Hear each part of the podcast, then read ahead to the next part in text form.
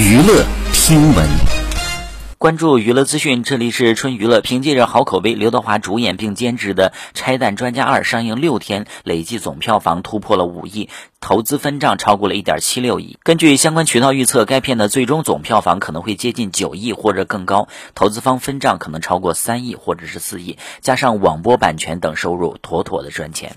好，以上就是本期内容。喜欢请多多关注，持续为您发布最新娱乐资讯。